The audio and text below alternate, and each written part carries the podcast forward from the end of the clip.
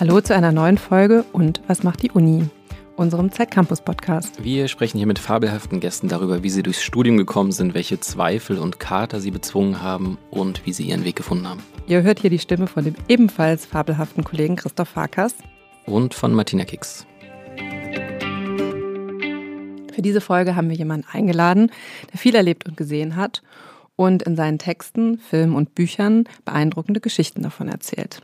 Gerade lief auf ProSieben seine Doku zum Thema Genmedizin, die Frage, darf der Mensch Gott spielen? Und warum ich das erzähle? Weil das ziemlich typisch für Thilo ist, denn er ist eigentlich getrieben von Fragen und von der Suche nach Antworten. Und er ist irgendwie am Ende immer Teil der Geschichte.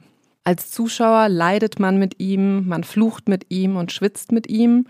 Und er macht das, was man sich selbst nicht trauen würde zu tun. Thilo Mischkes, also heute unser Gast, er war als Autor und Reporter an den gefährlichsten Orten der Welt, in San Salvador, in Mogadischu, in Bagdad. Er hat sich als Mitarbeiter bei Amazon eingeschleust, hat auf illegalen Automüllhalden sich rumgetrieben und versucht nicht mehr zu schlafen. Es gäbe unendlich viele Dinge, über die wir mit ihm reden können. Wir möchten aber mit ihm darüber sprechen, wie ihn eigentlich sein Studium geprägt hat, warum er sich exmatrikuliert hat und warum Arbeit und Freundschaft auch zusammengehen können und über die schönsten Schwimmbäder der Welt. Cool. Hallo Tilo. Tachchen für die nächsten 17 Stunden. Schön, dass du da bist, Tilo. Was hast du denn zu deiner Uni-Zeit geantwortet, wenn du nach Hause kamst und deine Eltern gefragt haben, ja Tilo, was macht die Uni? Ich habe immer gelogen, was die Uni macht. Also ich habe immer übertrieben mit der Zeit, die ich in der Universität verbringe. Ich habe den großen Fehler ja als Berliner gemacht, in Berlin zu studieren. Das war wirklich der, das ist einfach, kann ich keinem Menschen raten. Ich rate auch allen, die diesen Podcast hören, ab davon nach Berlin zu gehen, um zu studieren. Das ist also die Erfolgsquote ist sehr gering in dieser Stadt, sein Studium zu Ende zu machen. Und ich habe immer gesagt, ja, es läuft alles gut und wusste am Ende selber gar nicht mehr so richtig, ob mein Studium gut oder schlecht läuft. Ich habe aber auch Kulturwissenschaften studiert, da gehört es dazu, dass man nicht so richtig weiß, studiere ich noch oder ist es jetzt schon Teil eines einer ähm, Magisterarbeit damals noch? Ich habe keine Ahnung. Und du hast ja auch noch Japanologie studiert. Ja, da war ich etwas ehrgeiziger als bei äh, Kulturwissenschaften, weil mich das tatsächlich, also ich, mich hat auch Kulturwissenschaften interessiert, aber ich wollte so unbedingt Japanisch sprechen und lesen können und war deswegen tatsächlich für meine Verhältnisse ausgesprochen fleißig, was immer noch sehr faul ist, glaube ich, für viele andere oder würden es so deuten. Aber ich hatte da auch richtig so Spaß. Also mir hat es wirklich Spaß gemacht, diese Sprache, dieses Propedeutikum. Ich weiß nicht, ob das immer noch so ist, dass du so eine Sprachausbildung vorher machen musst. Ich glaube, bei der Sinologie ist es auch so, dass du erst ein Jahr Chinesisch oder ein Jahr Japanisch lernst und dann darfst du erst studieren. Und diese, diese Sprachausbildung habe ich tatsächlich auch abgeschlossen. Und dann kam ja etwas dazwischen. Aber sprichst du Japanisch? Ich konnte danach nicht sprechen, aber ich konnte so, so ein bisschen, hier kennt ihr noch diese Kauderwelsch-Reiseführer, wo man so ein bisschen die Sprache für ein Land lernen konnte und dann durfte man vor Ort sozusagen sich bewegen. Und so, das habe ich hinbekommen. Ich habe mal betrunken in einem Club in Tokio mich über Michael Jackson unterhalten und mein Wow. Reisepartner war dabei, der hat sogar über die Pädophilie von Michael Jackson mit der betreffenden Person gesprochen. Und das fanden wir beide ziemlich beeindruckend, weil das ein Kommilitone von mir war. Fanden wir jetzt, aber es lag, glaube ich, eher an den vier Gin Tonics, die wir da in diesem Club getrunken haben. Ja, aber immerhin. Wir haben hier heute auch ein Getränk für dich. Wir fragen unsere Gäste ja immer, was sie sich für ein Getränk wünschen, das sie mit ihrer Uni-Zeit verbinden. Und wir haben den anderthalb Liter Volvic-Eistee für dich. Was, ist, was macht dieses Getränk für dich aus? Und wenn du es schaffst, das auszutrinken bis zum Ende des Podcasts, sind wir beeindruckt. Also dieses lustigerweise hat, also das macht folgendes, das ist lustig, ich habe das auch, glaube ich, seit 2007 nicht mehr getrunken. Das liegt daran, dass ich, man ist nie in die Kaufhalle oder Supermarkt äh, gegangen und hat eingekauft, sondern ist immer zum Späti gegangen. Und das größte Getränk, was es beim Späti gab, oder ich glaube heute noch gibt, ist einfach diesen anderthalb Liter Pfirsich-Eistee, bei dem man ja immer das Gefühl hat, weil Wolwig draufsteht, dass der nicht so ungesund ist wie der Pfanner weiße Blüte-Eistee, bei dem man einfach dick wird schon vom Angucken. Und deswegen habe ich den immer getrunken, die ganz immer. Ich habe immer so zwei Flaschen davon gekauft, dann alte Brötchen vom Vortag und irgendwie so eine, so eine wirklich schlimme Jahrwurst, die irgendwie auch beim Späti auch verkauft wurde. So Mortadella, also die schlimmste Version. Und ich habe, glaube ich, davon mich im, während des Studiums und auch in den ersten anderthalb Jahren meines Journalistendaseins davon ernährt, würde ich sagen. Es kommt mir eigentlich vor wie so ein sehr klassisches Gamer-Getränk. Und ich war natürlich auch passionierter Videospieler, deswegen zählte das auch dazu. Oder bin's, bin's ja immer hat die noch. Codes sofort erkannt. Weil du, äh, du kannst halt eben diesen Fana-Tee trinken als Videospieler, aber du wirst halt einfach dick. So ist Und mit Wolwig wird man nicht dick. Gefühlt nicht. Man hat das Gefühl, es hat weniger Kalorien. Aus gutem Quellwasser aus den französischen Alpen. Trotzdem mit vier Gramm Zucker oder so. Ja, auf jeden Fall. Und den Pfirsichen der Provence. Du hast es eben schon gesagt, du würdest niemandem raten, in Berlin zu studieren. Ja. Warum hast du dich nicht, hast du dich nicht getraut, woanders hinzugehen? Wo, Ja. Woher kam diese Entscheidung? Für mich gilt eigentlich, und ich glaube, das gilt auch für andere BerlinerInnen, ich will diese Stadt nicht verlassen. So, ich bin hier geboren, ich bleibe in, es ist ja auch ganz klein. Also, so, ich, wir reden hier nicht von Berlin, wir reden von U-Bahnhof Weberwiese und vielleicht noch Strausberger Platz und bis Frankfurter Tor. Das war's. Das, da möchte ich leben. Und der Rest kann mir echt den Buckel runterrutschen. Aber das ist für viele BerlinerInnen ist es eben so. Der Prenzlauer Berger bleibt in seinem Prenzlauer Berg, der Friedrichshainer in seinem Friedrichshain, der Lichtenberger. Und es, es fällt schwer, die Stadt zu verlassen, weil wenn wir diese Stadt verlassen, und zum Beispiel im Rahmen der Corona-Pandemie habe ich ganz viel von Deutschland gesehen, st- stellen wir fest, alles ist nicht so wie zu Hause. Also so, und wir haben auch nicht das Bedürfnis, die Heimat zu verlassen, um die große weite Welt zu sehen, weil wir sie ja in unserem Kiez, was wir nicht sagen normalerweise, das Wort Kiez findet eigentlich nicht statt, haben wir ja alles. Also wir müssen nichts entdecken, wir müssen uns nicht abnabeln, wir kommen nicht vom Dorf. Deswegen gibt es für uns in Deutschland zumindest nicht so viele Alternativen. Hamburg-Leipzig, das sind so die meisten Alternativen, die Berliner sagen. Da Hamburg hast du ja damals sein Volo gemacht. Genau, und es war nicht einfach. Werbung. Eine Bibliothek, die man überall nutzen kann. Mit Perligo hast du Zugang zu über einer Million Lehrbüchern, wissenschaftlichen Texten und integrierten Tools, die dir dabei helfen, noch effizienter zu lernen. Ob auf dem Smartphone, Tablet oder am Laptop. Im Abo zahlst du für Perligo nur 12 Euro im Monat. Weniger als ein Buch im Laden kostet. Also, teste Perligo gratis und spare auf die ersten drei Monate 50% mit dem Code ZEIT50. Mehr Infos unter perligo.com.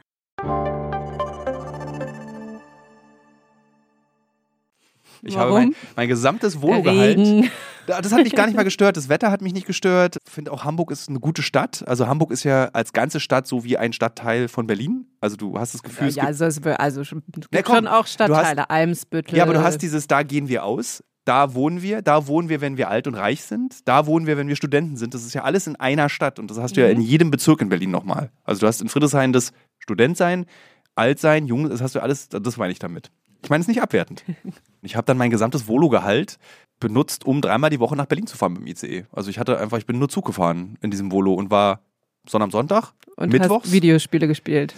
Lustigerweise als Redakteur zu Videospielen spielt man ja weniger, das ist so wie Kino, glaube ich, Kino- und Filmrezensenten, die dann auch keinen Bock mehr haben, sowas zu machen. Aber ich habe es dann auf jeden Fall gespielt. Nicht mehr zu Hause, nur noch auf Arbeit. Ich muss vielleicht noch einmal kurz sagen, du hast bei einem Videospielmagazin G, hieß es da, glaube ich, damals sein Volo gemacht. Genau. Das gibt's heute nicht mehr. Ne? Doch, Echt? das ist richtig krass. Die haben so ein Revival gestartet und kommen jetzt, glaube ich, im Quartal. Also es war damals ein Monats-Videospielmagazin, was so ein bisschen ist wie, ja, so was ihr zu Unikum seid.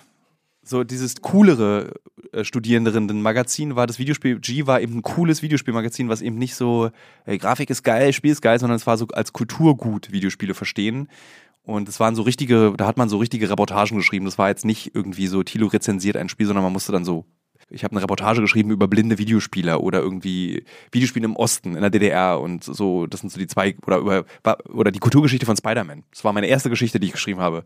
So, warum ist Spider-Man so wichtig für uns und für ganz viele? Und es war anstrengend. Also ich glaube, es gibt kaum Volontäre, die sagen, war geil meine Volontärszeit, aber ich habe viel gelernt. Kulturgut ist vielleicht nochmal ein gutes Stichwort, ein Ast in diesem Ozean, in dem wir uns hier schon aus Geschichten befinden. nochmal zurückzukommen zum Studium. Kulturwissenschaften, Mhm. Japanologie, du mit 19, 20 an der Uni. Warum hast du dich für diese Sachen entschieden? Es Mhm. klingt, also Japanologie klingt nach sehr nischigem Interesse, Kulturwissenschaften klingt nach keine Ahnung, was man macht. Ist lustig, ich wusste extrem genau, was ich machen will. Also ich wusste schon vor meines Studiums, was meine Magisterarbeit ist. Also ich hatte damals noch einen Magister und die sollte sein, der, wie der Holocaust dargestellt wird in der dritten Generation, also unserer Generation, in so popkulturellen Medien. Also Comics, Filme. Das war der Grund, warum ich Kulturwissenschaften studieren wollte. Also ich wusste, das ist das Studium, was ich brauche, um diese Magisterarbeit zu schreiben, weil ich mit 16 Maus gelesen habe, diesen berühmten Comic über den Holocaust und so geflasht war, dass man so über den Holocaust reden kann. Von Art Spiegelman. Genau. Und ich wollte eben gucken, wie, also ich wollte wi- wissenschaftlich betrachten, geht das? Ist das eine gute Idee? Ist das eine schlechte Idee? Ist natürlich eine super Idee. Und ich wollte das mit dem mit Hiroshima vergleichen. Und ich habe mich für japanische Literatur, nicht Mangas, sondern richtige Bücher, sehr, sehr interessiert in der Pubertät und habe wahnsinnig viele japanische, also Bücher japanischer Autorinnen und Autoren gelesen. Und habe mich immer gefragt, wie liest sich das wohl im Original? Und dann dachte ich mir, na gut, dann studiere ich halt Japanisch, um das rauszufinden. Und das ist der Grund. Und gab es eigentlich jemanden in deiner Familie, der schon vorstudiert hat? Ja. Mein Vater ist Kulturwissenschaftler. Aber in der DDR dann? In der DDR, erster Jahrgang. Er, ist, Ah. er gehört zu den, der erste Jahrgang, der die Kulturwissenschaft geprägt hat im Ästhetiksinne. Also sozusagen, die Das haben dieses, heißt? was gar keiner braucht. gibt ja dieses, Kulturwissenschaften ist ja so zweigeteilt. Es gibt dieses äh, Kulturgeschichten, also Kulturgeschichte des Kinderwagens, Kulturgeschichte des Mikros, also alles, du guckst rein. Leuchtturms. Das Genau. So schöne, wirklich einfach zu schreibende Bachelor- und Masterarbeiten. Und dann gibt's die unheimlichen Kulturwissenschaftler, die sich für Ästhetik entscheiden. Also für die unter, also ist auch schon allein die Frage des Begriffs, was ist Ästhetik? Ästhetik beschreibt äh, eigentlich diese, die Wirkung einer Sache. Also wird oft falsch verwendet, ist ja ästhetisch im Sinne der Schönheit, stimmt nicht, es geht um Wirkung. Also Ästhetik, ich hatte eine ganz tolle Vorlesung zum Beispiel, Ästhetik des politischen Plakats. Also Wow. wie wirken, nicht was sagen sie aus, sondern Mhm. wie wirkt ein Plakat auf Wählende? Also was muss da drauf sein, dass du wie beeinflusst wird? Ästhetik der barocken Musik. Nicht, was ist barocke Musik, sondern wie wirkt sie auf einen Menschen? Was hat sie bewirkt? Also es ist ein extrem theoretisches, verkopftes Ding. So, wunderschön, aber, und das hat mein Vater. Mein Vater war spezialisiert auf dieses Ästhetik und Sexualwissenschaften. Und das fand ich total spannend. Und was hat er dann für einen Abschluss gehabt? Ein Diplom. Das Der- der war hat- wie genau. im Westen auch einfach. Genau, der hat Okay. ein Diplom. Die DDR-Kulturwissenschaftler sind eigentlich die Anzeiger. Also die, dieses Studienfach findet seinen Ursprung im Osten in Leipzig. Also dieses, dass man so interdisziplinär, Mhm. geisteswissenschaftlich mit einem Thema auseinandersetzt, ist so ein bisschen so eine Osterfindung. Streich dieses ganze marxistisch-leninistische weg, dann hast du die Kulturwissenschaften von heute. Also, dass die Ästhetikvorlesungen von heute sind die Ästhetikvorlesungen von damals. Ganz süß, als mein Vater Rentner wurde, vor sechs Jahren, ist er an die HU und hat dann, war dann so einer von diesen nervigen Rentnern, die so Gasthörerscheine haben, die dann, und er hat dann nochmal seine Vorlesungen besucht und der war dann so ein kleiner Star, weil der halt so erzählen konnte, wie das dann damals war und dann Ah. hat er dann so, und das, der hat, ich dachte, dass der nervt, aber der war dann, meinte so, nö, die Dozenten fragen mich, die Studierenden fragen mich und ich finde das total cool und erzähle halt von früher und von heute. Und er meinte auch so, die Diskurse und die Betrachtungen sind sehr vergleichbar zu früher. Und war er dann stolz, dass du auch Kulturwissenschaften weiter glaube, ja. studierst? Okay. Also ich habe ihn, ich glaube, also ich, ja, ich würde sagen ja. Er war auch stolz, aber er hat es mir, glaube ich, er wusste, glaube ich, schon mit der ersten Sekunde, der Junge wird das Studium nicht beenden. Warum musste er das? Weil ich ein recht nervöser Mensch bin im Vergleich zu meinem Vater, der nicht so nervös ist wie ich. In deinem Buch Alles muss raus schreibst du über diese Zeit, das Wochenende endete am Donnerstag nach nach meinem Abitur und endete nach meinem 30. Geburtstag. Du hast gerade schon angedeutet, es gibt trotzdem ein paar Sachen aus dieser Uni-Zeit, die hängen geblieben sind. Gab es außer diesem Seminar irgendwie noch andere Erlebnisse, die dich geprägt haben? Ich habe da was ganz Wesentliches gelernt. Ich habe ein ausgesprochen schlechtes Abitur und Was ist dein Schnitt? 3,5 und Ah, ja. es ist ein schlechtes Abitur. Und ich bin auch bis heute davon überzeugt, dass meine Lehrer mich durchs Abi gebracht haben und ich eigentlich durchgefallen wäre.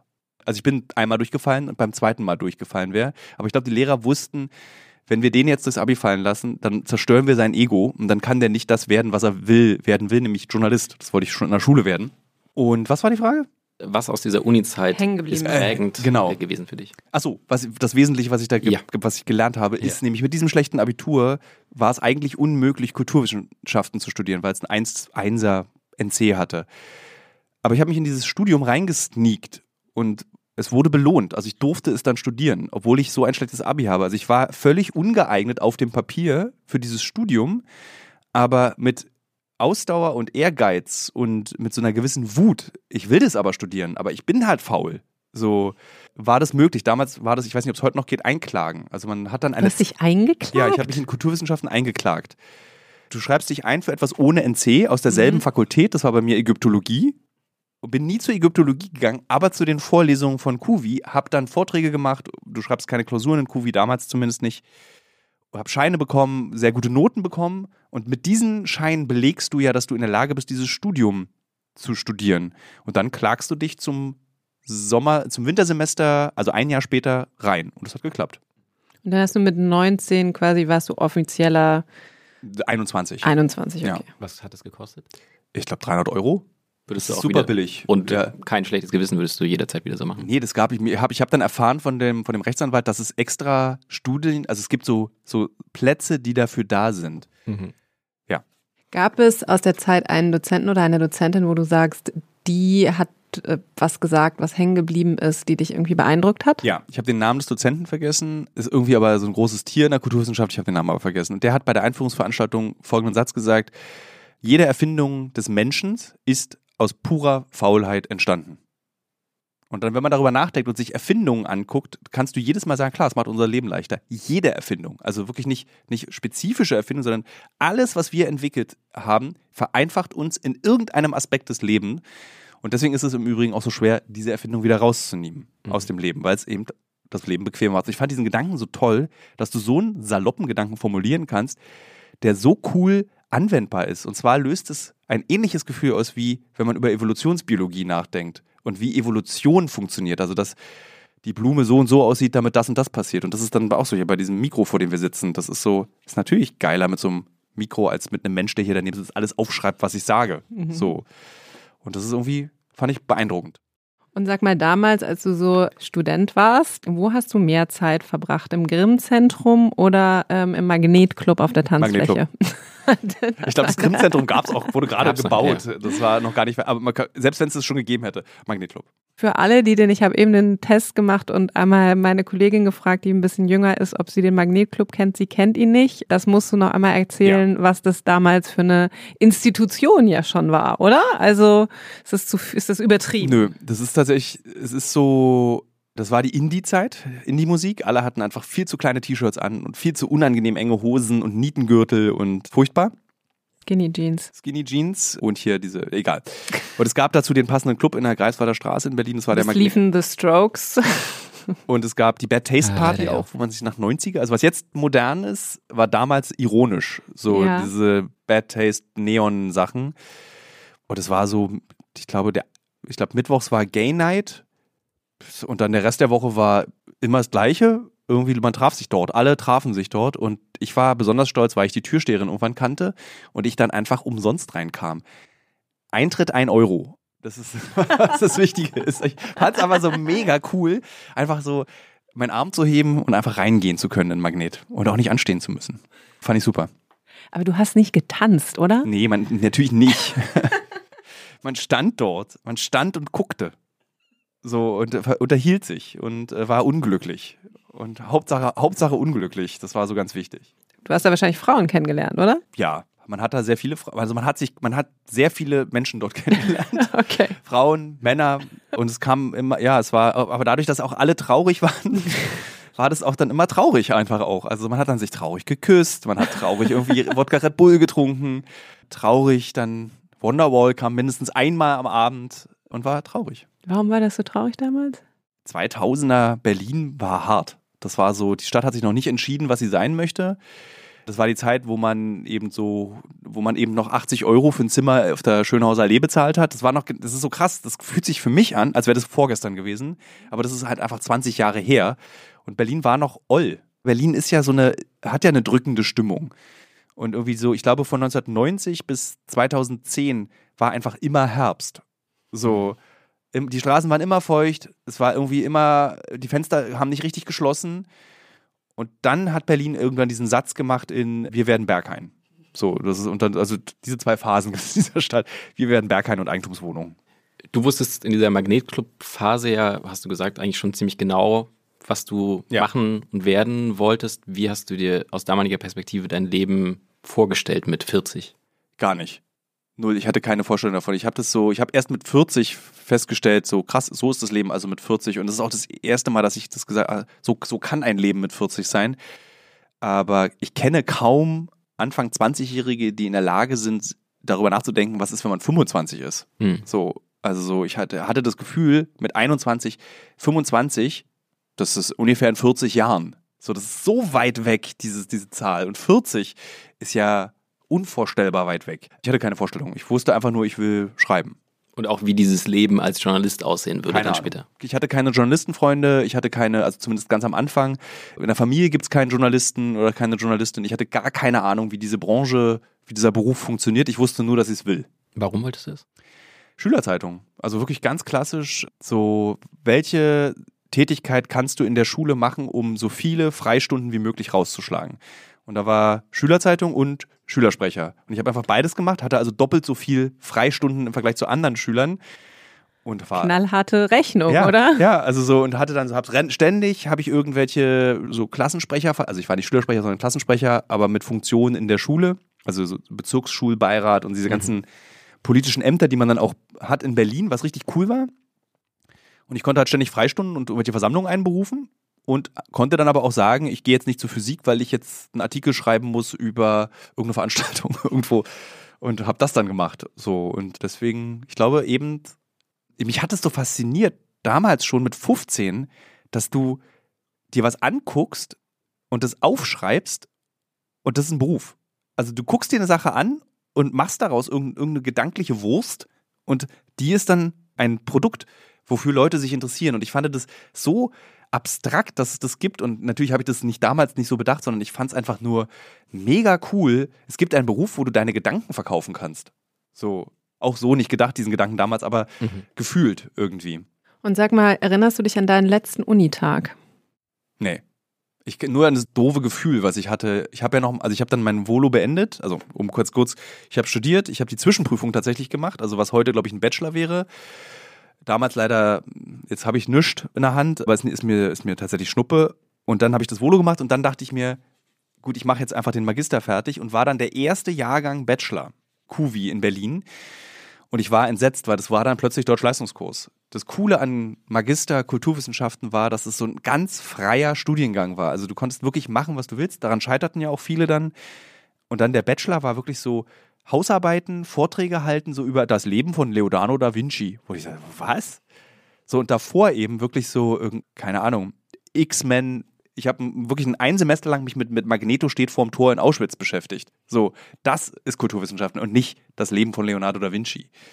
Ja, und dann habe ich nochmal, glaube ich, ein Semester oder zwei Semester Bachelor studiert und war dann aber so enttäuscht. Also es war so schmerzhaft, diese Optimierung. Mhm. Es ist ja eine Optimierung des Studienprozesses zu erleben und wie in, durch diese Optimierung das Schöne am Studieren entfernt wurde. Also warum man so etwas studiert. Und dann habe ich gesagt, okay, ich verdiene ins Kohle mit Schreiben, ich bin jetzt Journalist, ich kann davon leben, ich kann Miete davon bezahlen, ich kann einen Magnet, muss ich mir kein Geld mehr borgen. Ich arbeite jetzt einfach richtig. Aber gab es denn so den Moment, wo du die Exmatrikulation unterschrieben hast? Ich weiß gar nicht, wie das damals ging, ob das war einfach, du bezahlst nicht und dann bist du automatisch exmatrikuliert. So war das, glaube ich, damals. Ich, das waren so grüne Zettel, die hast du dann am Anfang des Jahres zugeschickt bekommen. Und ich glaub, Studiengebühr da, überweisen. Genau. Und ja. da war dann so ein Überweisungsträger dran und ich habe einfach das nicht überwiesen. Ich bin zu meiner Oma gegangen, habe sie nochmal um Rat gefragt. Also sie ist die Person, die ich immer um Rat gefragt habe. Oma, ich höre jetzt auf mit dem Studieren. Und Oma hat studiert. Also Was Oma, hat Oma gesagt? Oma hat gesagt, naja, war, war mir auch von Anfang an klar. Also so, mach, hör auf zu studieren und okay. mach, arbeite. Und meine Oma hat es dann, glaube ich, zwei Wochen später meinen Eltern so beim Armbrot gesagt. Und das war dann auch für alle, also es hat keinen überrascht. So, das war dann so, okay. Ja. Also Thilo, wir sehen uns zum, nicht zum ersten Mal heute, sondern wir haben uns damals 2006 kennengelernt. Du warst damals Videospielredakteur bei der Weiß. Ich war damals von Bielefeld, also Herford, Bielefeld nach Berlin gezogen und dort Praktikantin. Du hattest damals bunte Sneaker an. Ich glaube, hast du heute? Heute auch. Hast du heute auch ja. noch an? Und ich erinnere mich an einen deiner ersten Texte, der damals so ein bisschen, also heute würde man sagen viral, aber der damals so oft geteilt wurde. Du weißt wahrscheinlich, auf welchen Text ich hinaus will. Nein? Nee. Okay. Ich kann daraus vorlesen. Oh Gott, oh Gott, oh Gott. Laura sitzt mit oh verweinten nein. Augen. Nein, nein, nein, nein. Stopp, stopp, stopp. Nein, nein, stopp, stopp. Oh, äh, bitte, stopp, stopp, stopp. Leg bitte. Nein, reicht, nein, das reicht, ist nur der eine Satz. Und schon damals war es ja so, dass du einen besonderen Zugang zu diesen Geschichten hattest, dass du immer ein bisschen emotionaler erzählt hast, dass es ja auch so ein bisschen aus deiner Lebenswelt heraus war. Wie würdest du auf diese Anfangszeit zurückblicken, wo du so gemerkt hast, meine Lebenswirklichkeit spielt auch eine Rolle für andere Menschen? Das Lustige ist, so habe ich das ja nie gesehen, meine Lebenswirklichkeit. Ich hatte, da ich eben nicht aus einem Haushalt komme, der im Journalismus groß geworden ist, oder so gab es für mich keine Regeln. Und es ist ja eigentlich dieses subjektive Erzählen, macht man ja nicht. Also es war ja so schmuddelig, damals besonders, als es ja heute ist es total normal, so Artikel so aus dem Ich heraus zu schreiben und ähm, irgendwie zu erzählen. Und ich hatte das Gefühl, das ist ja nach dem Volo, dass Leute, die keine Videospiele gespielt haben, die Texte von mir verstanden haben, weil ich erzählt habe, wie sich es für mich anfühlt. Weil das Gefühl, kann, ein Gefühl kannst du nachvollziehen, aber irgendwie, ich, ich habe 1984 Super Mario gespielt, kannst du nicht verstehen. Das ist so, ja, okay, hat er halt gespielt, aber was das mit einem macht, wenn du dann davon erzählst, dass irgendwie ein ganzer Sommer überstanden wurde, der schlechtes Wetter hat. So, und du dann als Nichtspieler denkst, ja krass, ich habe ja auch Sommer gehabt, wo es nur geregnet hat. Ich wusste nicht, was ich in der Zeit machen sollte. Der hat also gespielt, ach, das können Spiele. So, Also wenn du aus dem Ich erzählst, ohne eigentlich viel von dir zu erzählen, also das ist ja so eine ganz harte Liebeskummer-Episode in meinem Leben. Das erinnere ich mich auch noch sehr dran. Ich habe eben den Liebeskummer benutzt, um Videospiele in dem Fall zu erklären und das haben die Leute halt verstanden. Also so, ah, okay, Schmerzen. So, und damit kann man Schmerzen betäuben. So, ah, und das mache ich ja, was du ja auch in der Anmoderation gemacht das mache ich ja bis heute, dass ich so eigene Gefühle, die möglicherweise ich bin, muss nicht sein, benutze, um komplexe Dinge zu erzählen. Bitte nicht weiter vorlesen. Nein, nein. Wir halten hier noch einen Auszug, aber. Nein, danke, reicht. Wir haben im Intro gesagt, in was für einem unendlich weiten Spektrum von persönlichen und sehr weit weg von dir sich befindenden Geschichten so gemacht hast über all die Jahre. Wenn du alt bist und die Leute nur einen einzigen Text lesen sollen, einen Film schauen, was, was wäre das, was du denen zuerst sagen würdest? Kann ich jetzt noch nicht beantworten, weil ich ja noch sehr viel mache, bis ich alt bin. Also kann noch dabei sein. Status quo? Vom Status quo ich glaube, das Kapitel über meinen Vater in Alles muss raus. Also so dieses, wie, welche Rolle. Vielleicht nochmal den Leuten, die es noch nicht gelesen ja, haben, erzählen. Genau. Also ich habe dieses Alles muss raus Buch, ist mein letztes Buch, was ich geschrieben habe, und da habe ich so eine Art Status Quo eigentlich gemacht. Was war bis jetzt? Wie ist es bis jetzt? Und ich habe versucht, so die Zusammenhänge der Welt zu erzählen. Also eigentlich ist das dieses Buch belegt das, was wir gerade besprochen haben. Dieses ganz Komplexe mit persönlichen Geschichten erzählen. Und mir ist aufgefallen, die Dinge, die ich im Ausland oft erlebe, in Kriegsgebieten, können Leute ganz schwer nachvollziehen. Also zum Beispiel, wenn Kollege Ronsheimer von der Bild an der Front steht und man sieht ein Video von ihm, wie er mit eingezogenen Schultern und Helm dort ist, dann können wir obwohl wir es sogar sehen, nicht so richtig verstehen, was Paul Ronsheimer dort empfindet. Selbst wenn er sagt, ich habe hier Angst oder das ist eine bedrohliche Situation, können ganz viele Menschen, die meisten, nicht nachvollziehen, was das heißt, Angst an so einer Front zu haben. Und ich habe mit diesem letzten Buch Alles muss raus versucht, unterschiedlichste Situationen in dieser Welt nach Deutschland zu holen, auf mich und meine Familie zu beziehen, so dass es nachvollziehbar wird. Also, was heißt Globalisierung? Was heißt irgendwie Sterben in einem Kriegsgebiet? Also als Beispiel da, dort habe ich das Sterben meiner Großmutter versucht zu erklären mit dem Sterben im Krieg. Also konnte ich, wenn ich Tote sehe, in echt besser mit dem Tod umgehen in meiner Familie. So, weil ich habe ja den Tod schon mal gesehen. Ich habe dem Tod schon mal gegenübergestanden. Ist das dann einfacher als Fragezeichen? Und in diesem Buch gibt es eben ein Kapitel über das Älterwerden und die Aufgabe der Eltern, wenn sie älter werden und was der Vater, also mein eigener Vater eben empfindet. Und es geht dort um Depressionen, eigentlich um psychische und äh, psychische Gesundheit, weil mein Vater einfach seit Jahren, glaube ich, depressiv ist und sich nicht darum gekümmert hat und das dann eben gipfelte in einer wirklich schweren Depression. Und das zu erklären und das aufzuschreiben mit dem Leid im Rest der Welt, dieses so, woran leiden wir? Ich glaube, da, da verknüpfe ich es mit dem gefährlichsten, was ich je in meinem Leben getan habe, nämlich der Reise durch den Urwald, wo ich einen Flüchtlingsstrom durch Mittelamerika begleite, durch den Urwald. Und diese Leute sterben eben wie die Fliegen. Und ich hätte mit ihnen sterben können, wie die Fliegen, weil es gibt keine Sicherheitsnetze in diesem Urwald. Und der eine hat Angst vorm Sterben, wird depressiv und die anderen sterben einfach. Und das habe ich miteinander verbunden. Und diesen Text empfinde ich als, ich will mich nicht selbst, also ich will gar kein Selbstlob, überhaupt nicht, aber der hat mich sehr bewegt, während des Schreibens und auch bei Lesungen, wenn ich den vorlese. Ich bin überrascht über die Antwort, weil ich dachte, in Syrien wurde doch auf dich geschossen. Ja. Du warst in El Salvador lange galt es als gefährlichstes Land der Welt. Ich hätte gedacht, dass das viel krasser war. Nee, das ist aber, was ich meinte mit Paul Ronsheimer, das versteht am Ende auch mhm. keiner. So, dass auch, also ich habe dieses auf mich schießen, ist für mich eine ganz wichtige Situation, wichtig, krasse Situation in meinem Leben gewesen. Hat mich verändert, hat auch die Situation, die ist so eingebrannt. Das sind so Momente, die dann nicht weggehen. Das ist einfach da, ganz klar. Aber mit diesem Kapitel, da haben so viele Leute auch geschrieben, ach, das ist das, was mein Vater hat. Mhm. Ich dachte einfach, der wird senil. So, und dann konnten ganz viele Leute reagieren oder konnten mit ihren Eltern reden. Und mein Vater wollte auch nicht, dass das Kapitel veröffentlicht wird, nachdem er es gegengelesen hat. Und meine Mutter hat ihn dann geschubst und gesagt: So, Axel, so heißt mein Vater, das muss veröffentlicht werden, damit andere Kinder mit ihren Eltern früher reagieren können als wir. So. Und deswegen hat mich das so, weil ich bewegt, weil ich auf der einen Seite eben die Geflüchteten beschreibe und in welchem Leid sie sich befinden, für das wir verantwortlich sind, mitverantwortlich sind. Und dieses ganz singuläre kleine Leid des traurigen Vaters. So, und das beides zusammen hat auf jeden Fall mehr Wirkung, als wenn ich davon erzähle, wie auf mich geschossen wurde. Wie ungesund ist dein Job eigentlich? Mm, also er war früher ungesünder, jetzt passe ich sehr auf mich auf, weil ich einfach früher so alles aufgesaugt habe und wirklich auch gar keine Pausen wollte und gelandet bin in Berlin und direkt wieder los wollte für die nächste Geschichte. Aber jetzt ist es so, dass ich schon weiß, dass das auch Kraft fordert. Und ich glaube ich nicht wie Frank Schirmacher mit 53 hinterm Stuhl hinter, unter den Schreibtisch fallen möchte und einen Herzinfarkt haben will. Oder 55 war der, glaube ich. Also so, es ist sehr ungesund, aber ich habe auch keine Wahl. Ich glaube, ich würde, wenn ich diesen Beruf nicht mache, wäre meine Alternative sehr viele Drogen nehmen, um irgendwas zu spüren. So, keine Ahnung. Aber wie hast du das gelernt, Pausen zu machen? Gab es für dich einen Moment, wo du gesagt hast, jetzt muss ich mich da wirklich drum kümmern?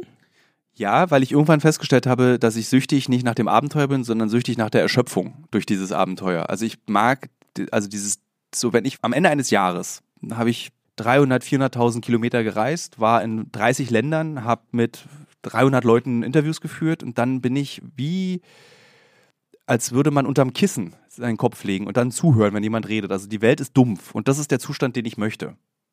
Ich habe alle Eindrücke, die ich, alles, was ich, also hier dieser Raum, alles versuche ich gleichzeitig aufzusaugen, zu spüren, zu sehen, zu merken mir.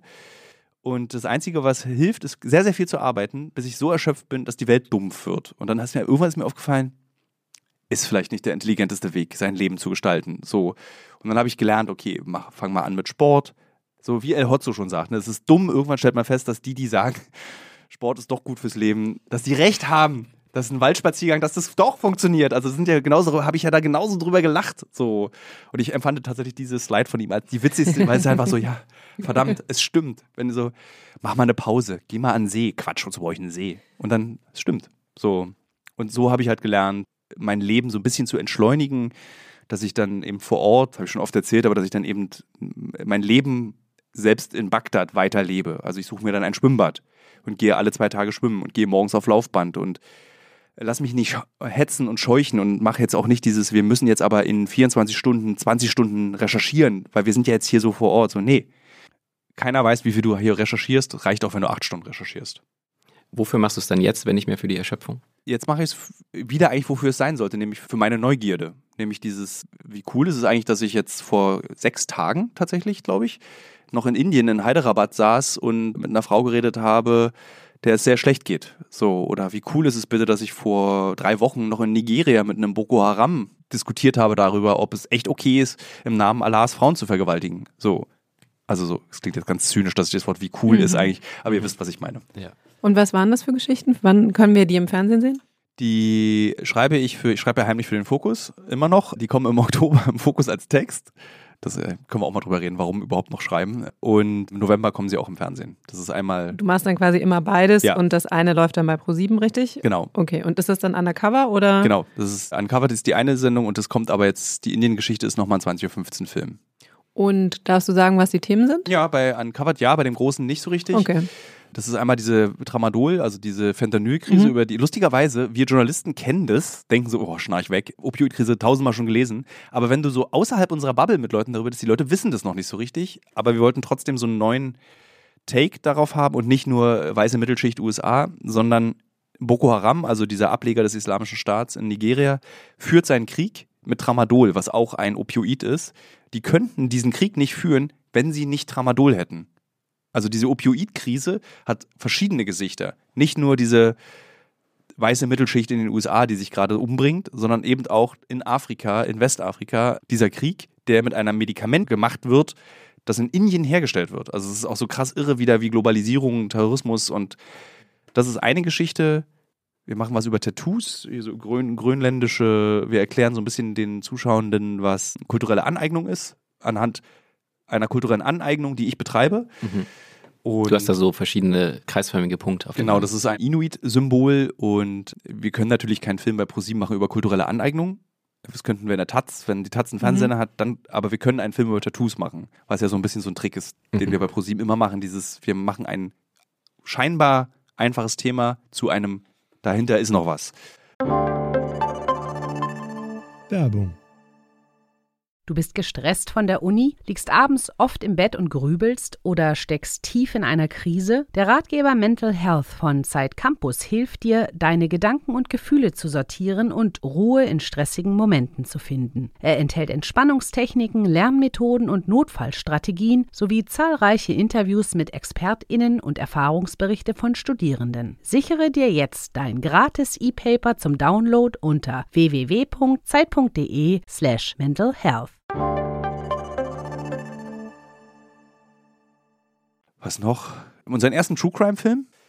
gibt diesen Highway of Tears in Kanada. Das ist so eine Straße ganz im Norden, die an diesen Ölfeldern und vorbeifährt und dort werden sehr viele indigene Frauen umgebracht und verschwinden. Und weil sie indigene Frauen sind, kümmert sich keiner um die. Und wir sind bei so zwei Fällen dabei und helfen beim Suchen mit und erklären so, warum dürfen diese Frauen verschwunden, verschwinden und ermordet werden und die Polizei kümmert sich nicht. Und das ist auch wieder leider dann so echt Globalisierung bis hin, also ist wirklich furchtbar. Wenn man all diese Geschichten sieht und hört, ist man natürlich, glaube ich, erstmal berührt von diesen Geschichten, die du erzählst. Als Journalist kann ich sagen, man ist vor allen Dingen irgendwie auch, bin ich sagen, bestürzt davon, äh, von dieser schieren Menge, ja. die du arbeitest und produzierst.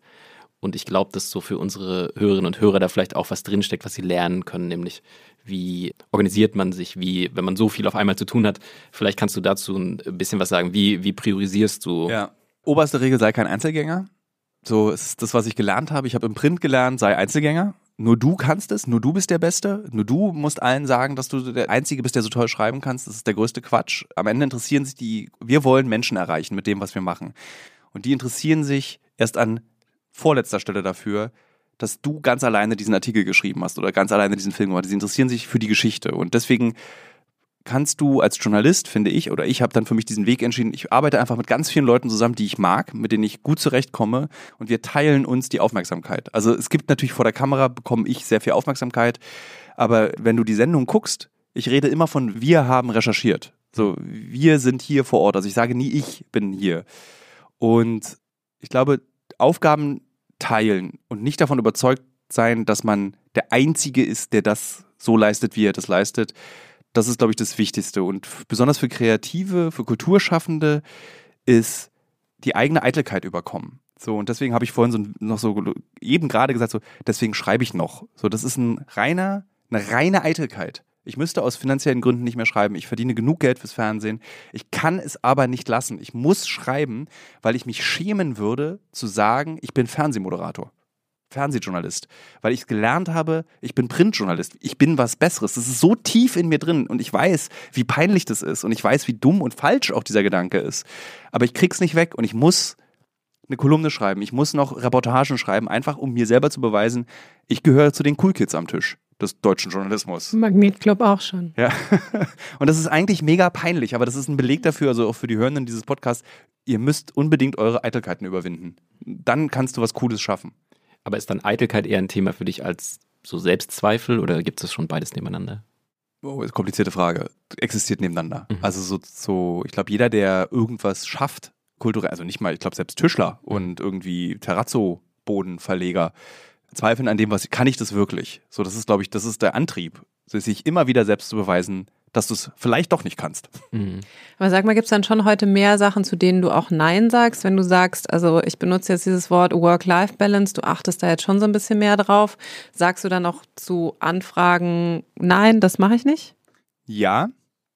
Glücklicherweise habe ich jetzt mittlerweile eine Person, die E-Mails für mich beantwortet, die kann Nein sagen. Ich kann es immer noch schlecht. Wenn man mich selbst, also es ist ja oft so, dass viele haben noch meine direkten Kontakte und wenn die mich dann direkt anrufen oder schreiben, kann ich meistens nicht Nein sagen. Mhm. Klar mache ich Werbung für eine Tablette aus der Schweiz. Kein Problem in meinem Podcast. Und es kommt jetzt auch aus diesem Spektrum von Fragen, wie organisierst du dich? Gibt es einen Trick, wie du dich konzentrierst, wie du so wirklich bei der Sache bleibst? Ich habe jetzt mit der Therapie angefangen. Ah ja, die Frage habe ich ja auch noch am Zettel ähm, stehen. Ich habe jetzt meine zweite Stunde gerade gehabt und ich musste jetzt mal anfangen. Und Warum hast du gesagt, du machst es jetzt? Weil du hast da redest, hast da ja schon öfter mal immer wieder drüber geredet. Ich müsste eigentlich mal und genau so. Genau deswegen. Okay. So, ich müsste ja eigentlich mal und dann, okay, kleine Zeitgeschichte. Ich war ja in Nigeria, wie ich schon erwähnte, ja. und erzählte von diesem Interview. Bei Instagram postete ich dann irgendwie so einen Post und sagte so, furchtbarstes Interview, was ich lang geführt habe mit so einem Boko Haram-Kommandanten. Und dann schrieb Tore Schröder vom Spiegel, der Auslandsreporter ist, also ja. Krisengebiete, Gerade viel in der Ukraine. Gerade sehr viel in der Ukraine. Schrieb mir, Alter, du musst jetzt mal mit jemandem reden. Und ich meinte so, mir geht's doch gut. Daraufhin sagte er, es geht nicht darum, dass es dir gut geht, weil wenn es dir jetzt schlecht gehen würde, wäre es zu spät. Und das war für mich ein sehr schlüssiges Argument. Und dann, na, dann mache ich das doch. So. Und der empfahl mir auch jemanden, und mit dem habe ich jetzt die zweite Stunde gehabt. Und der sagte zu mir, Herr Mischke, Sie haben ja eindeutig, also es sieht mir ganz stark nach ADHS aus. Wollen Sie mal Ritalin probieren? Das war ein so ein Gespräch, was wir geführt haben. Und ich dann so, ich habe es mal heimlich mir in Nigeria, nee, in Kenia gekauft, so kann man ja da kaufen, einmal genommen und war so ultra konzentriert und das hat mir Angst eingejagt. So, dass ich so 40 Seiten am Stück schreiben konnte für ein Buch. So. Und danach noch mein Zimmer aufgeräumt habe. Und danach noch irgendwie meine Dropbox aufgeräumt habe. Also so Dinge, die ich wirklich nie tun würde. Klingt aber nach noch mehr tun statt. Ja, aber konzentriert am Okay. Stück. Er meinte auch so zu mir, wenn Sie mal bei sich zu Hause aufräumen wollen. Das fand ich ganz witzig, weil er sofort erkannt hat, was das Problem ist. Und aber ich habe dann verneint, ich brauche das nicht oder will es nicht. Ich habe, weil ich nämlich Methoden entwickelt habe, wie ich mit meiner Unkonzentriertheit umgehe. Also so, ich weiß halt, was ich am Tag schaffe. Also ich kann am Tag 30 bis 45 Minuten konzentriert am Stück schreiben. Ich benutze dafür, ohne dass ich wusste, dass es die sogenannte Pomodoro-Methode ist. Ja. Die Pomodoro-Methode, ich Schreiben wir auf jeden Zeit Campus drüber. ja. Ich, Benannt nach einem, nach so einem Messgerät in der Küche, nach so einem Eierzähler. So eine, so eine Tomate. Ne? Ja, so, genau. Die, so die eine 25 Tomate. Minuten ja, sind es, genau, glaube ich, genau. 25 Minuten. Und bei mir sind es eine Schallplatte. Also ich lege Mhm. mir eine Schallplatte auf und dann höre ich A und Seite B. Und diese beiden Seiten sind mein Schreibpensum. Und ich habe mein Leben eben auf diese, ich weiß nicht, so 50 Minuten, 45 Minuten abgestimmt. Also in diesen 45 Minuten kann es sein, dass ich eben 25.000 Zeichen schreibe. So. Also ich, da kommt richtig viel, kommt dann da raus. Ich kann danach und davor an diesem Text arbeiten, aber ich kann an diesem Tag dann nichts mehr schreiben. Ich bin dann durch und weiß dann so, okay, das schaffe ich. Und ich habe sehr viele Leute, mit denen ich zusammenarbeite, die dann eben genau all das können, was ich nicht kann. So, und so muss Zum Beispiel, was, kann, was Termine machen. Das ist absolute Katastrophe. Also auch das heute. Ich, meistens habe ich so acht Termine gleichzeitig. So, ich gehe heute, im Übrigen heute Abend treffe ich mich mit meinem besten Freund und gehe aber mit dem anderen Freund ins Kino. Ich weiß noch nicht, wie ich das auflösen soll. So, also das fängt an bei Termine machen über, also zum Beispiel auch so über Geld reden. Völlig unmöglich. Kann ich, kann ich, ich würde heute noch für 80 Euro Artikel schreiben, weil ich nicht wüsste, wie man nach mehr Geld fragt. Und dann suche ich mir jemanden, der es eben macht. So, es gibt ja Leute, die für dich verhandeln können und Gelder rausholen. So, warum nicht anderen vertrauen? Ja, das ist schön. Wir kriegen bei Z Campus auch immer mal wieder so, ja, Kommentare werden bewertet für unseren Podcast. Bei dir war es jetzt so, ich glaube, die Zeile war Mischke Reportage fällt bei Pro7 durch. Erreicht dich das noch? Trifft dich das noch? Ja, aber es ist so, als wärst du traurig, wenn sich Zeit Campus mal wieder schlecht verkauft oder die Zeit eine schlechte Auflage hat. Es ist so, wir müssen halt weitermachen. Also was sollen wir machen? So, ich, ich kann, also dieses so, mir ist wichtiger, dass dann dass der, der Konsument, diesen, die, die es dann erreicht, weil ich glaube, das sind dann so eine halbe Million, die das gesehen haben, was ich immer noch sehr viel finde, die dann schreiben bei Instagram oder bei Twitter, die dazu was posten und sagen, irgendwie, das hat mich berührt oder zum Nachdenken angeregt. Das finde ich gut. So, das ist mir wichtig. Für so Quoten, das ist so ganz schwer. Mich berührt es und man hat auch das Gefühl, man hat versagt so ein bisschen, aber nicht schlimm. Also es engt mich nicht ein in dem, was ich da tue, weil Quoten ist so, das ist, liegt nicht in meiner Macht. Aber fragst du dich dann schon, weil ich glaube, Deutsch rechtsradikal, ne? Mhm.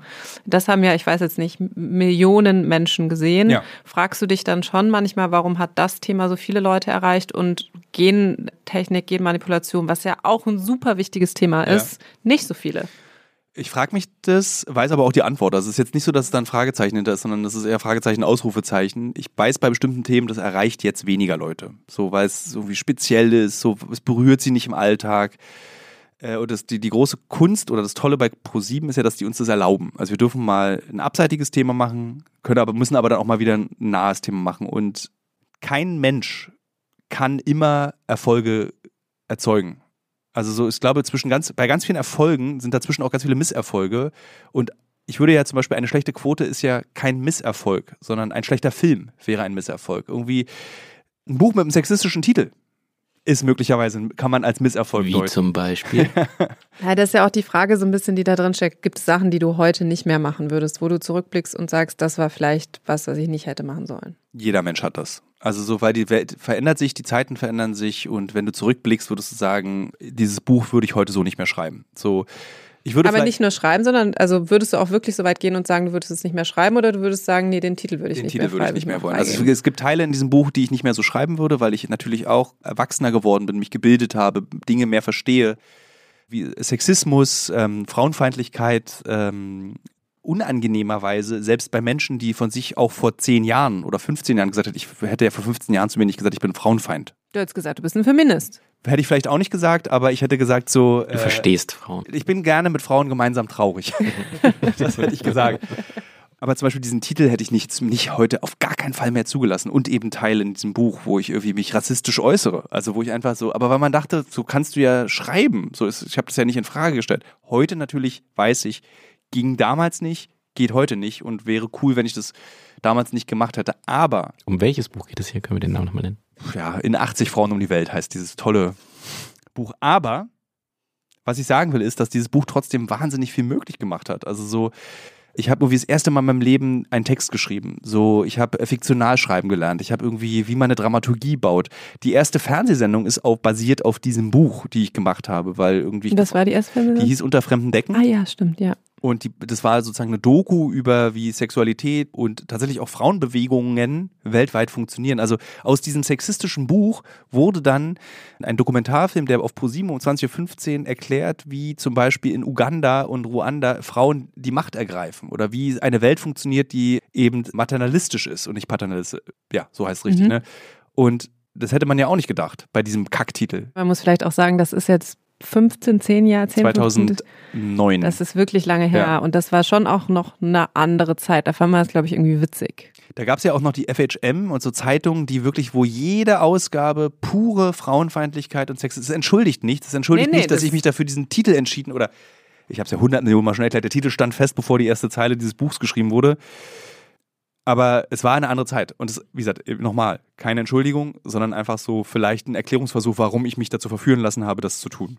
Voll. Und du hast eben ja auch schon so gesagt, du hast dich oder du umgibst dich gerne mit Leuten, mit denen du zusammenarbeitest, denen du vertrauen kannst, die du auch kennst. Und ich erinnere mich schon noch daran, so als wir uns auch damals 2006 kennengelernt haben, du hast ja dann auch deine eigene Agentur gegründet. Du hast aus meiner Sicht her oft mit Freunden zusammengearbeitet. Ja. Würdest du das eher empfehlen oder würdest du davon abraten? Ich würde es immer noch empfehlen, obwohl es Probleme macht. Es ist, zum Beispiel arbeite ich mit meiner Partnerin seit zehn Jahren zusammen und es funktioniert einwandfrei. Und ich habe aber auch einen Freund verloren über die Arbeit mit äh, Freundschaften. Aber ich habe auch Freunde dazu gewonnen. Also es ist, lässt sich in der Selbstständigkeit oft ganz schwer trennen. Weil zum Beispiel, als ich beim Sternfest angestellt war, ich habe mich noch nie so einsam gefühlt wie beim Stern weil ich da niemanden, mich nicht verbunden gefühlt habe. Ich bin nicht mit den Leuten irgendwie alt geworden. Wir sind nicht zusammengewachsen. Ich war dieser komische, wunderliche Ossi-Kauz, der da plötzlich sitzt mit den bunten Pullovern und also es war extrem ungeil. Und wir haben eben ja so ein bisschen schon über diese Liebeskummerphase gesprochen. Also gibt es auch in Freundschaften Liebeskummer? Klar. Also, dass man, wenn der Freund weg ist, den vermisst. Viel schlimmer als Frauen- oder Partnerschaftsliebeskummer.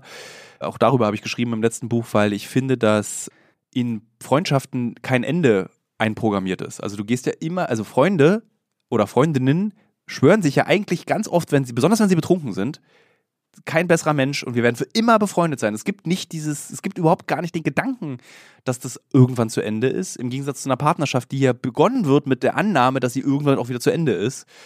Und deswegen ist es, finde ich, das zum Teil sogar viel, viel schmerzhafter, wenn der beste Freund verschwindet aus dem Leben aber es ist eine Lektion in meinem Leben. Also ich habe eher aus dieser Trennung zu meinem besten Freund sehr viel gelernt mittlerweile, als dass ich hoffe, dass wir wieder beste Freunde werden, weil das unmöglich ist. Also er hat sich weiterentwickelt in den letzten Jahren, ich habe mich weiterentwickelt in den letzten Jahren. Wir sind so, so, es ist so wie wenn man denkt, dass man mit seiner großen Liebe wieder zusammenkommt und dann denkt, es wird dann so werden wie mit 16. Geht ja nicht. So. Aber was hast du daraus gelernt?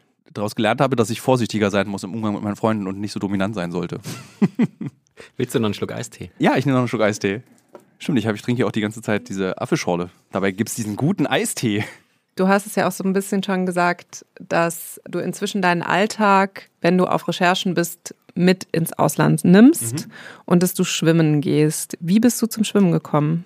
Es hat auch etwas mit meiner Nervosität zu tun. Meine Eltern haben, als ich klein war und noch die Mauer stand und ich im Osten groß geworden bin, versucht, dieses sogenannte unruhige Kind, was man damals war, zu beruhigen, indem sie unfassbar viele Hobbys mir übergestülpt haben. Das ist von Theater AG, Schach, Handball, Wandzeitungsredakteur, also als Jungpionier, so richtig, da hatte man so eine Wandzeitung, da musste man so kleine Artikelchen für die Schule und so machen, also da auch erster Berührungspunkt, bis hin zum Schwimmen. Und das hat mir gefallen. Diese Ruhe unter der Wasseroberfläche, die konnte ich damals schätzen. Leider war ich aber eben dann in so in der DDR und da war ja dann, entweder wirst du jetzt hier Leistungsschwimmer oder, also Spaß haben wir hier keinen heute im Becken. so, das war hier im Ernst-Hillmann-Schwimmbad, was es gleich um die Ecke ist. Und ich kann mich wirklich noch, also diese schwarz-weiß geringelten Stöcker, mit denen du so gestuckt wurdest. Also ich konnte sehr, sehr früh. Was heißt gestuckt? Das so untergestuckt, wenn du nicht so richtig geleistet hast im Becken, wurdest du dann so schneller, schneller, schneller. ist aber nicht so eine positive. Nee, es ist, äh, und dann kann ich mich noch erinnern, da gab es dann einmal irgendwie so einen Ausruf meines sehr, sehr dicken Schwimmlehrers, der rief über mich rüber, Mischke, du fette Flöte, mach hinne. Und das war dann, da bin ich zu meinen Eltern gegangen, ich meine so, nö, da habe ich keine Lust mehr drauf. Jeweils habe ich aber da sehr, sehr gut schwimmen gelernt und vor fünf Jahren fest, mal gucken, ob ich das noch kann und festgestellt, ach ja, krass, ich kann noch schwimmen, richtig, es macht Spaß. Und seitdem schwimme ich dreimal die Woche. Und wie lange schwimmst du? Kommt drauf an, wenn ich in den Zwischentagen keinen Sport mache, schwimme ich zwei Kilometer und wenn ich zwischen den zwei Tagen Sport mache, schwimme ich 1,5 Kilometer, also so 32 Minuten. Und wie würdest du das Gefühl beschreiben, unter Wasser zu sein? Ist ein bisschen wie LSD, ist jedes Mal anders.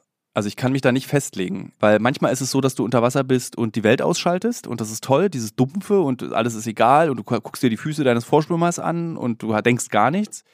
Manchmal ist es aber auch so, du kommst auf eine krass neue Idee für einen Film oder einen Artikel. Manchmal ist es auch so irgendwie so, was muss ich noch einkaufen? Jetzt zum Beispiel mein Vater ging es nicht so gut gesundheitlich, da habe ich halt einfach zehnmal schwimmend die Todesrede, die Grabrede meines Vaters geschrieben und das so verarbeitet. Dieses, also es ist immer anders. Es lässt sich nicht pauschalisieren als ein Gefühl im Schwimmbecken. Ich muss dazu sagen, ich gehe auch sehr, sehr gerne schwimmen und ich finde dieses, man hat kein Handy, man hat keine Nachrichten, man bekommt keine äußeren Einflüsse. Das finde ich ganz toll daran.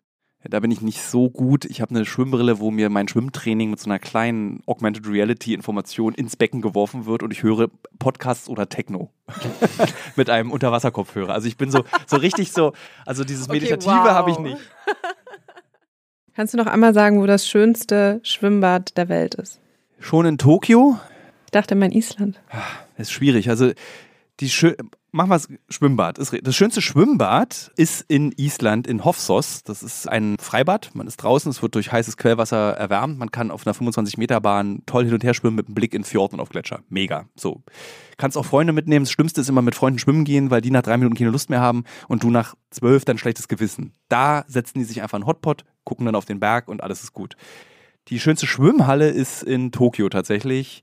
Tolle, ich glaube, ich glaube 24, 50 Meter Bahn, krasseste Benimmregeln, lustige nackte Männer, mit denen man duschen muss, also weil es alles so schamfrei dann da auch ist. Und sauberste Schwimmhalle überhaupt, wirklich kein Haarpüschel, nichts im Wasser, ganz toller Chlorgehalt. Perfekte Wie Schwimmhalle. heißt die? Die ist auf Odaiba. Das ist da, wo, also das ist so eine Halbinsel. Da, ich glaube, die, die meisten Menschen kennen es. Da steht so eine riesen Mac, so ein riesen Roboter auf der Halbinsel. Du hast dir vorgenommen, bis 30 ein Buch zu schreiben, vor 40 Dokumentarfilme zu machen, mit 50 willst du ein Drehbuch schreiben. Ja. Steht es? Steht immer noch. Steht immer noch. Hast, Und, Und, äh, schwebt dir was vor? ich, ich schwebe, ich habe True Crime vielleicht. ja, das ist ein richtig spannender Fall. Aber genau hier so, der Friedrichshain-Mörder. Und dann so 18 Romane. Die Erfolgsromanreihe von Thilo Mischke. Ich schreibe tatsächlich gerade ein neues Buch, was ich so anlege, dass man daraus einen Film machen kann. Streng geheim. Ja, also nicht streng geheim, aber irgendwie ist so, ich will es nicht, jetzt traue ich mich nicht zu erzählen. Und du hast keine Angst vor der 50? Also ich, da zitiere ich meine Oma, wenn du nicht alt werden willst, musst du dich erhängen. So, Eine weise Frau, deine Oma. ja. Ich habe keine Zeit, mein Leben zu verschwenden mit Angst, was das Schlimmere ist, was dir auch auffallen wird, der oder jeder, der irgendwann älter, wir werden alle älter, ich finde, ist die Sorgen nerven. Also ich habe weniger, ich habe keine Angst, aber ich habe mehr Sorgen. So, ich mache mir Sorgen um meine Eltern, ich mache mir Sorgen um meinen Bruder, ich sorge mich um meine Freunde, wann kommen die ersten großen Krebserkrankungen? Also ich meine, irgendwann kommt es ja, diese, weißt du, so Wolfgang Herrndorf, Gehirntumor, tot mit Mitte 40, so, die kommen jetzt, die ersten Krebstoten in unseren Freundeskreisen. Das ist das, was so Sorge. Aber Angst, ich kann ja nichts ändern mit einer Angst.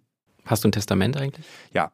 Also ich, ja, ich habe sowas, wenn so ins Gefähr, aber ich müsste das mal wieder updaten. Da lebt 1000 Euro für die Schildkröte Genau, von der Oma. nicht schlecht. genau, das steht da immer noch drin. Weder die Schildkröte, das ist ganz schlimm. Lebt die noch, die Die Schildkröte? Schildkröte lebt noch, aber das war so krass. Im Testament meiner Oma steht drin, dass sich um Ruprecht, die Schildkröte, ordentlich gekümmert werden muss. Und das Erste, wirklich, ich glaube, meine Mutter, äh, meine Oma ist gestorben und dann bin ich mit meiner Mutter zur Galeria Kaufhof am Alex gegangen. Und das Erste, was meine Mutter noch mit Tränen erstickter Stimme gesagt hat, ist, was machen wir jetzt mit der Schildkröte? Wem gebe ich denn diese Schildkröte? Und wir dann so, Oma ist noch, es ist zwei Stunden tot und jetzt wird schon verhandelt, wo die Schildkröte hinkommt. Wer hat die Schildkröte? Also ich glaube, das ist eine Lüge von meiner Mutter, aber so eine Schildkrötenfreundin von ihr. und sie, sie, wir kriegen so regelmäßig so Fotos und Videos von Ruprecht, wie er in so Oh. mit anderen Schildkröten spielt. Aber ich halte das so für so ein, wie so, weißt du, der, der Hund ist nicht tot, der ist jetzt im Hundehimmel. So. Ruprecht liegt im Kühlschrank und macht Winterschlaf. Seit Jahren.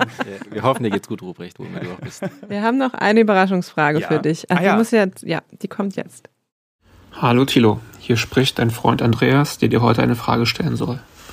Folgende Frage. Wer sich ein wenig mit deiner Person beschäftigt, weiß, wie wichtig dir das Verhältnis zu deinen Eltern ist. Naheliegend wäre jetzt zu fragen, was hast du so von deinen Eltern gelernt? Ich möchte lieber in die andere Richtung gehen. Nenne mir zwei Dinge, die du in den letzten Jahren deinen Eltern beibringen konntest. Und ich hätte dazu gerne eine banale Sache und eine tiefgründige. Also man muss dazu vielleicht einmal sagen, wer Andreas ist. Andreas war damals Musikredakteur bei der Weiß und da habt ihr euch auch kennengelernt, Ja. richtig? Und ihr seid bis heute befreundet und Andreas ist inzwischen DJ, wenn ich das. Ja. Der war auch lange Zeit Journalist noch Ja. und würde sich, glaube ich, auch selber noch, und ich würde ihn auch noch so bezeichnen als Journalist, ist aber jetzt im Rahmen des Kollektivs keine Musik auf dem besten Weg, ein Weltstar zu werden, weil seine drei anderen Kumpels, äh, Rampa and Me und, ist gemein jetzt für den dritten, naja, Resnick, Andreas äh, gehört dazu, zu den Vieren, und die sind ja so richtig berühmt. Das habe ich nicht mitgekriegt. Ich war auch nur nicht. erschrocken, als ich auf Instagram guckte und gesehen habe, die haben irgendwie eine halbe Million Follower. Ja. Die machen die Musik zu GTA. Es gibt in dem Computerspiel GTA, jetzt kommt wieder der Videospielredakteur, gibt es einen keine Musikauftritt von denen in dem Spiel. Wie irre ist das bitte? Das, und dann hast du es geschafft. Wow. So, Die Frage. die Frage ist eine tolle Frage von Andreas da sehen, weil Fand das ich auch, ist einfach der eine- Journalist. ja, da kommt er noch raus. Ich glaube, banal ist einfach zu beantworten. Ich habe meinen Eltern beigebracht, kein Schweinefleisch mehr zu essen, weil es einfach ungesund ist. Wie Und hast du denen das erklärt? Ich, es, ganz, es gibt so einen Dynamikwechsel bei meinen Eltern und mir, ich darf jetzt meine Eltern erziehen und die hören jetzt auf mich. So, ich glaube, dass mit diesem, wie ich vorher schon erzählt habe, mit diesem, dass, mein, dass ich meinen Vater überredet habe, unter anderem auch mit einer Hilfe von einer kleinen Dosis LSD, eine Therapie anzufangen. Du Und hast deinem Vater LSD gegeben? ein bisschen, ja. Damit er versteht, dass das, was, wie es ihm geht, ein Zustand ist, der beeinflusst ist. Also, dass das nicht immer so ist. Und er hat es genommen und es ging ihm gut. Ah, krass, so ist es, wenn es einem wieder gut geht. Ah, ich gehe mal zur Therapie. Kurzfassung.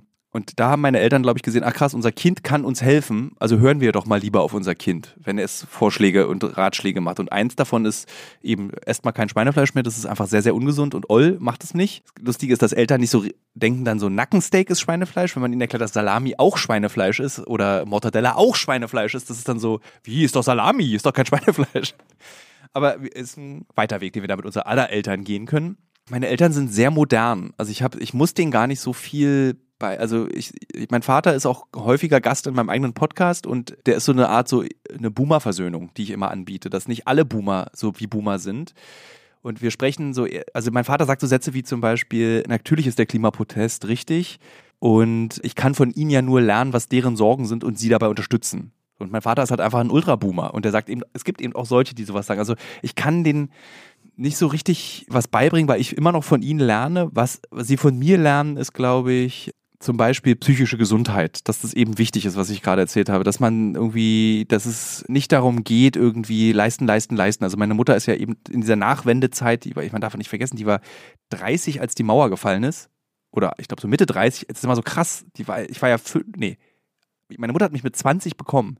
Sprich, ich war 15, als sie 35 waren. 35, da war ich noch gefühlt so wie 25. Also so, die waren so ganz jung und anders und deswegen, die sind nie so richtig alt geworden, aber haben immer nur gesagt oder gelernt, wir müssen in dieser Gesellschaft leisten bis zur Selbstaufgabe, sonst gehen wir unter. So, die, weil die, die konnten sich eben nie an Kapitalismus gewöhnen. Die waren über Nacht im Kapitalismus. Und ich glaube, sie lernen jetzt von mir so ein bisschen abzuschalten. Meine Mutter besonders, weil die auch ultra nervös als Person ist. So dieses, du musst nicht alles erledigen und erleben innerhalb von kürzester Zeit. Du kannst auch mal im Hotelzimmer bleiben. So Urlaub kann auch sein, einfach sitzen. So witzigerweise, dass sie das von mir lernen. Ja, interessant, Äh, dass man es von dir lernt. ja, aber so, das kann ich Ihnen schon mal mitgeben, weil ich, glaube ich, was Hektik betrifft, das Leben durchgespielt habe. So, da, ich glaube, noch hektischer als ich, das ist dann kurz vor Klapper. Also so, da, das geht nicht mehr. Sorry, haben deine Eltern noch den Buchladen? Haben Sie, ich übernehme den auch. Ah. Ja. Also meine Mutter möchte jetzt aufhören mit dem Arbeiten langsam. Also witzig, wie dann so eine Frau aufhört mit dem Arbeiten. Tilo, ich will mit dem Arbeiten aufhören. Übernimm bitte die Buchhandlung. Dann würde ich gern so drei Tage die Woche nur noch bei, dann da bei dir arbeiten. Okay.